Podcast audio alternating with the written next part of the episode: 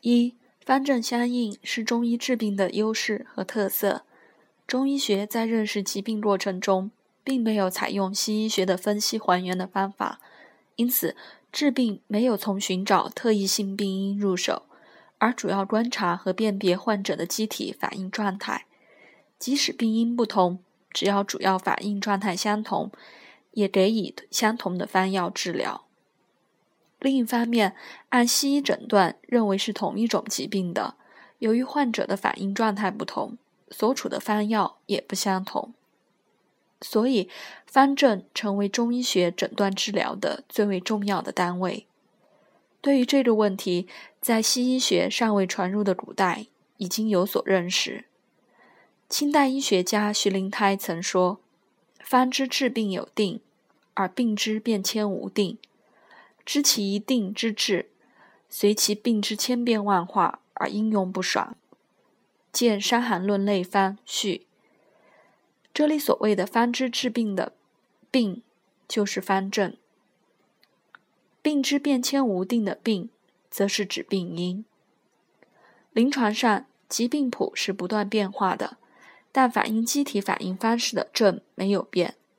抓住症，就能使用古方治今病。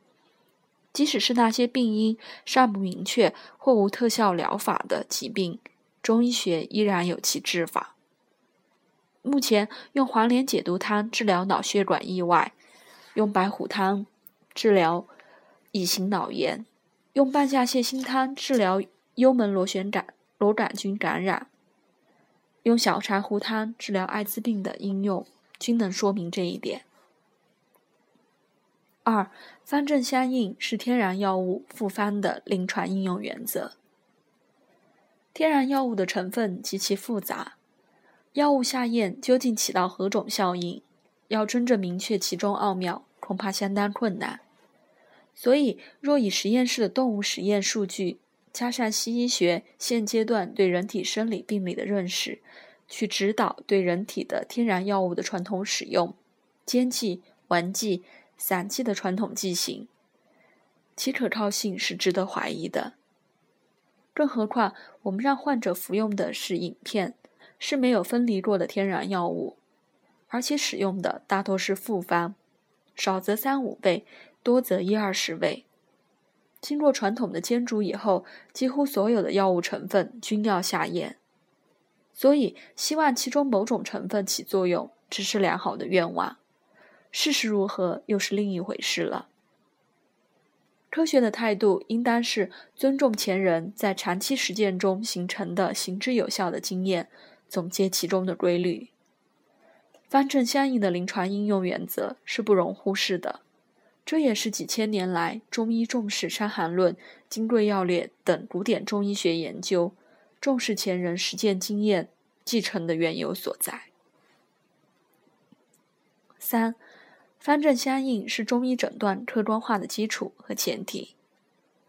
中医客观化的工作近几十年来虽投入了大量人力物力，但收效甚微，其中的原因非常复杂。但过分重视理法证的研究，而忽视方药证的研究，也是原因之一。传统的辩证方法较多，但比较客观的应当是方证药证的识别。因为尽管中医的理论哲理较多，但其临床处方用药却非常实在。因为无论是八关八肝论辩证、脏腑辩证、气血津液辩证、胃气营血辩证、三焦辩证、六经辩证，其最后都要落实到方药上去。只有通过方药疗效的反证，方能验证其辩证的正确与否。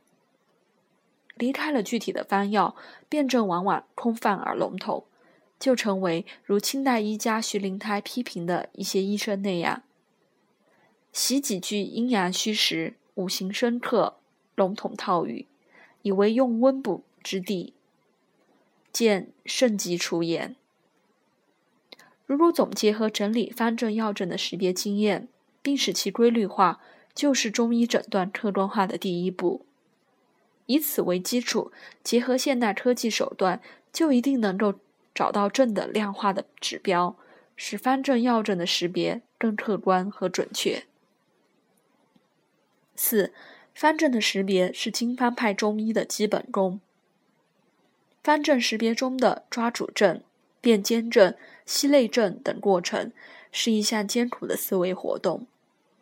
由于方阵的识别具体而细致，注重这方面的训练，可以使临床思维更为细腻绵密。